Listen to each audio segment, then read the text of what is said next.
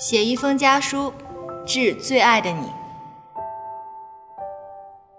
我们家的两个老小孩，你们好。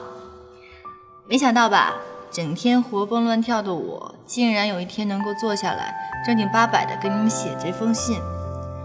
虽然咱家总是互相 diss，吵吵闹闹，但是日子呢，过得也是温暖快乐。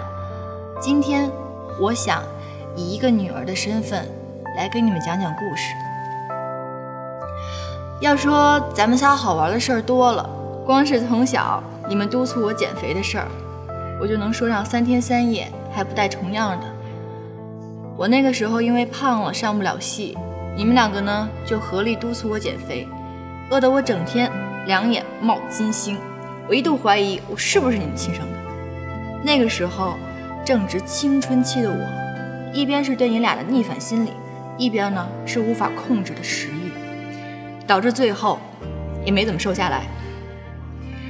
时至今日，你们都很困惑，明明当时已经吃的很少了，咋就是没瘦下来呢？那今天就让我亲自破了咱们家这个谜案。多少个日日夜夜，我偷偷把自己反锁在厨房里，我悄悄的拿香油、蒜泥拌着火锅底料煮面吃。我每次饿的时候能吃一大袋挂面，然后心满意足地收拾好锅碗瓢盆，蹑手蹑脚地走出去。白天呢，继续装作很饿的样子。说到这里，我特别想为自己的智商鼓鼓掌。嗯，虽然我减肥的大业还在进行过程中，但不知不觉呢，咱们都在悄悄地发生着变化。我呢，从一个少不更事的小女孩，成长成一个。日渐成熟的成年人，而你们呢，却在岁月的流逝中变得越来越孩子气了。前几日我去央视录节目，那天不知道怎么着，您非要开车亲自去我。您知道吗？您年龄大了，我只是想让您多歇歇，别再那么操劳。可没想成，您生气地跟我说：“我送你怎么了？”你长大了，看不起爸爸了是吗？我当时就觉得您太敏感、太矫情了，这说到哪儿都跟哪儿啊！但是您开着车头也不回的走了。妈妈知道这件事以后给我打电话说：“你爸爸呀，其实就是想开开心心的陪你再工作一次。以前呢，他是你的经纪人，你去哪儿工作都是他带着你。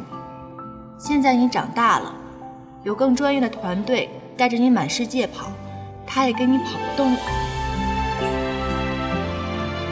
听完我，听完我愧疚的要命。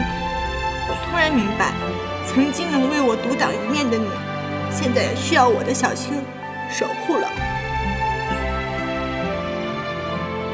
你只是希望我永远需要你，永远依靠着你。虽然我现在长大了。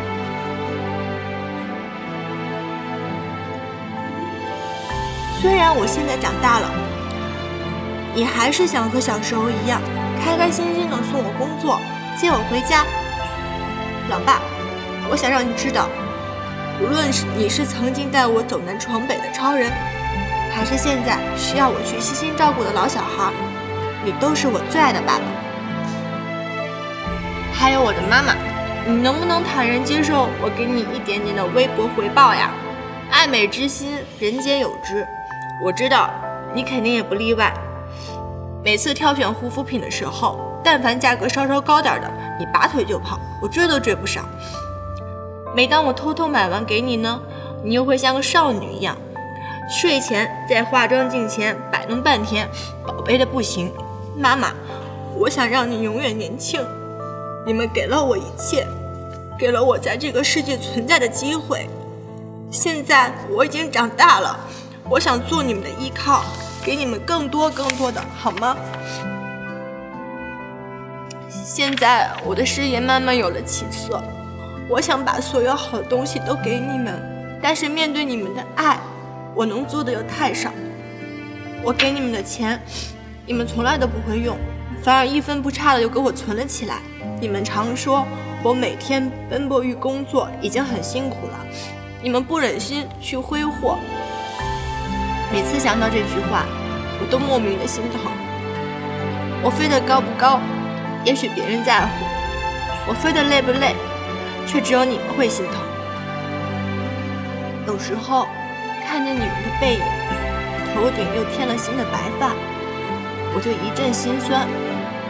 我很不安，我也很惶恐。日益沉重的责任与压力让我措手不及。时间在推着你们不断向前，我无法想象二十年后。你们变成白发苍苍的老人模样，我无法想象那时候的你们颤颤巍巍走路的样子。我想永远这样，跟你们贫贫嘴、吵吵架，像小时候那样，坐在我爸的肩上，牵着我妈妈的手，一起去天安门广场看旗，一起去动物园看猴子、大象。你们永远是我的超人，我永远是你们的开心果。爸妈。你们说好吗？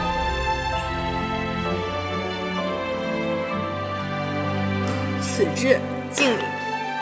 二零一八年三月三日，杨子。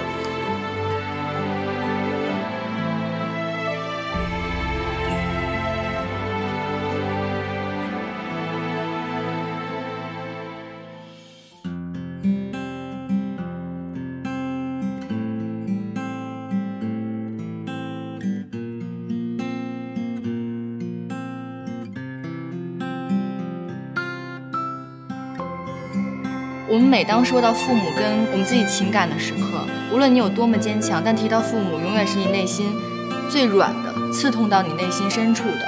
我觉得相比你发微信啊、打电话，你可能在写的过程当中，你会思考更多的东西，你要想很久，然后你想想完以后才会去落笔去写这句话。